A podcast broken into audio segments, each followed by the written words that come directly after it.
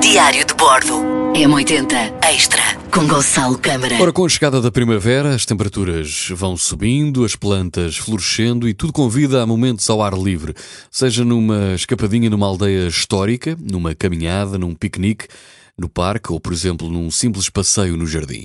Descubra como pode desfrutar desta época do ano, de norte a sul do país, numa escapadinha de fim de semana ou mesmo numa tarde ao ar livre. Por exemplo, em Vila Nova de Fosco, além das gravuras rupestres paleolíticas ao ar livre que podem ser visitadas o ano todo, a primavera, ou na primavera, ganha um novo encanto. As amendoeiras em flor que permitem panoramas únicos de grande beleza. Já nas Caldas da Rainha tem o Parque Dom Carlos I. O Parque Dom Carlos I eh, é um excelente local para um passeio ao ar livre ou até mesmo para um piquenique. Passadiços do Paiva, em Aroca, eh, Jardim do Passo Episcopal em Castelo Branco, Sintra é um dos destinos mais românticos do país e é um local para ser descoberto a pé.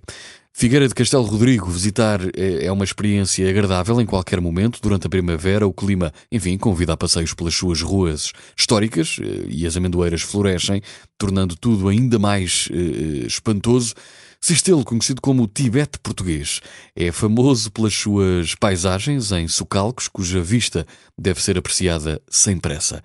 A Serra da Gardunha, Bacalhoa, também Aveiro, Jardim de Santa Bárbara em Braga, Piódão, Parque Eduardo VII em Lisboa, mesmo Óbidos parece um local saído de um conto de fadas e tem de ser redescoberta a pé.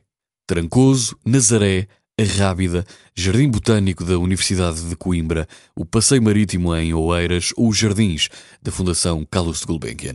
Aproveite a primavera. Diário de Bordo. M80 Extra com Gonçalo Câmara.